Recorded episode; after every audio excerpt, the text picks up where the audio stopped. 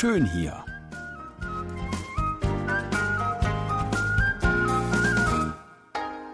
Ausflugstipps für Korea.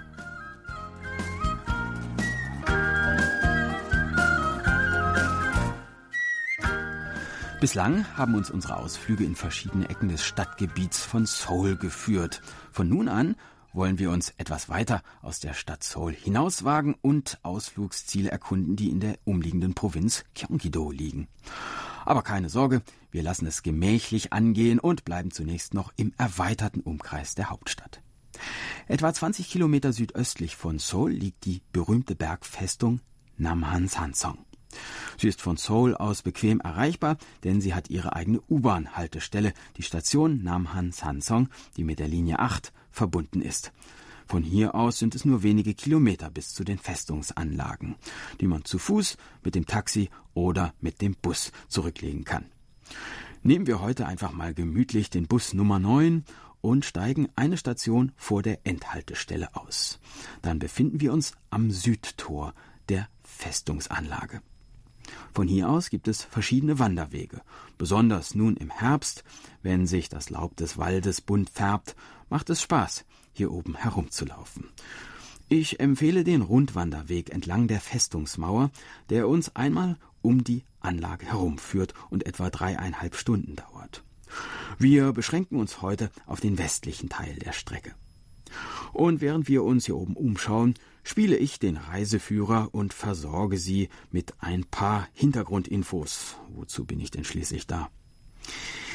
Die Geschichte dieser Festungsanlage reicht zurück bis ins siebte Jahrhundert. Im Jahr 672 wurde am Westhang des Berges Namhansan eine Festung mit dem Namen Chujangsong gebaut, um das Königreich Shilla vor der chinesischen Tang-Dynastie zu schützen. Im 13. Jahrhundert diente die Festung den Königen des Koryo-Reiches als Verteidigungsvorposten für Gwangju, die nahegelegene Provinzhauptstadt, gegen die mongolische Invasion. Der größte Teil der heutigen Festung stammt aus der Joseon-Dynastie aus dem 17. Jahrhundert. Der Bau der Anlage begann 1624, als die Manchu, die Ming-Dynastie, bedrohten. 1600 36 fielen die Manchu zum zweiten Mal in Korea ein und König Injo musste mit seinem Hof und seinen 13.800 Soldaten in die Festung fliehen. Die Manchu konnten die Festung nicht erstürmen, aber nach einer Belagerung von 45 Tagen gingen die Nahrungsvorräte aus, und der König musste sich ergeben, indem er seine Söhne als Geiseln auslieferte und seine Loyalität zur Ming-Dynastie aufgab. Dieses Drama der koreanischen Geschichte diente als Vorlage für den Roman Namhan Sansong von Kim Hun und für den Historienfilm The Fortress aus dem Jahr 2017. Namhan Sansong wurde seit dem 17. Jahrhundert von über 4000 Menschen bewohnt. Sie standen auch im Zentrum der bürgerlichen Widerstandsbewegung Ebyong, die sich auf Tempel buddhistischer Mönchssoldaten Sungyong konzentrierte, als Anfang des 20. Jahrhunderts die Joseon-Dynastie endete und die japanische Kolonialzeit begann. Die Festung wurde teils zerstört und die Tempel wurden 1907 von den Japanern geschlossen. Die Festung verlor 1917 ihre Funktion als Stadtzentrum und wurde zu einem einfachen Bergdorf herabgestuft. Die Anlage verfiel.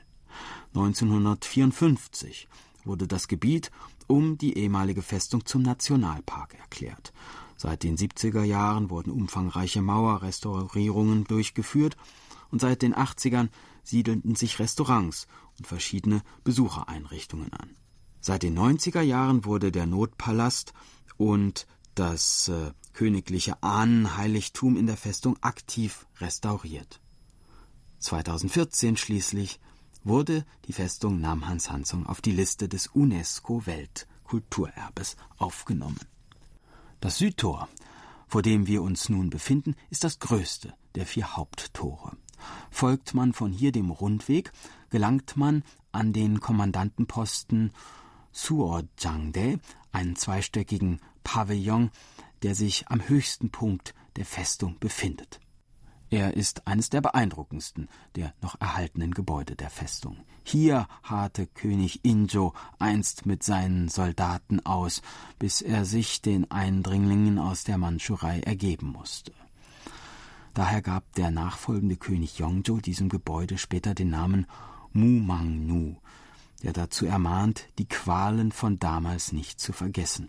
Auch das Nordtor, das einzige, an dem damals Kämpfe stattfanden, wurde später umbenannt. 300 Kämpfer wurden hier damals von den Qing-Truppen vernichtend geschlagen. Um die Schmach zu tilgen, nannte König Chongzhou dieses Tor später Zhonseung-mun, Tor der siegreichen Schlacht, auf das sich diese Tragödie niemals wiederholen möge.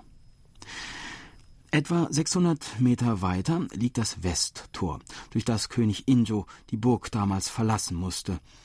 Und hier am Westtor wollen wir die schmerzhaften Erinnerungen an blutige Schlachten und Belagerungen hinter uns lassen und ausruhen. Unterhalb des Tores befindet sich ein wunderschöner Aussichtspunkt. Besonders nun zur Abenddämmerung, wenn die Sonne untergeht, hat man einen stimmungsvollen Blick über die Metropole Seoul wo nun in Tausenden von Hochhauswohnungen nach und nach die Lichter anzugehen beginnen. Ja, das war unser Ausflugstipp für heute. In einer Woche starten wir die nächste Tour und würden uns freuen, wenn Sie wieder mitkommen. Tschüss und bis dahin, sagt Jan Dirks.